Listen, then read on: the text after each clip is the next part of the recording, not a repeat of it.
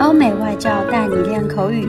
本节目由雅思官方合作机构英语同桌 FM 原创出品。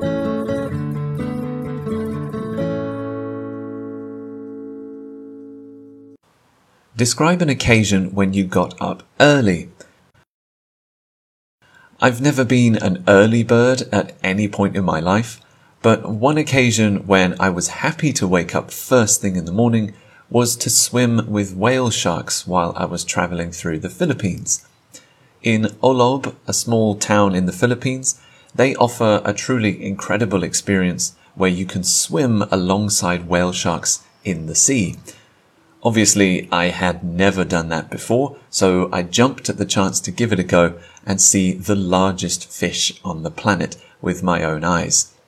I remember waking up around 4 or 4:30 a.m at the crack of dawn because that was the shark's usual feeding time.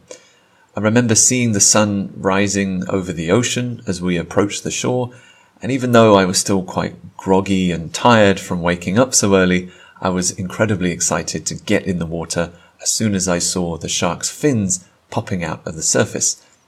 I regret not bringing a waterproof camera because the experience was indescribable. The whale sharks are absolutely huge and so close you can almost touch them. I'd love to do this again, so if I'm ever back in the Philippines, I'll definitely head back down to Oslob to swim with the sharks, even if it means getting up quite early.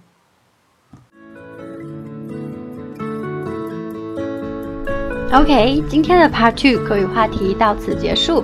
想要免费获取五到八月雅思口语完整题库和口语素材的小伙伴，可以关注我们微信公众号“英语同桌”，回复关键词“口语题库”就可以啦。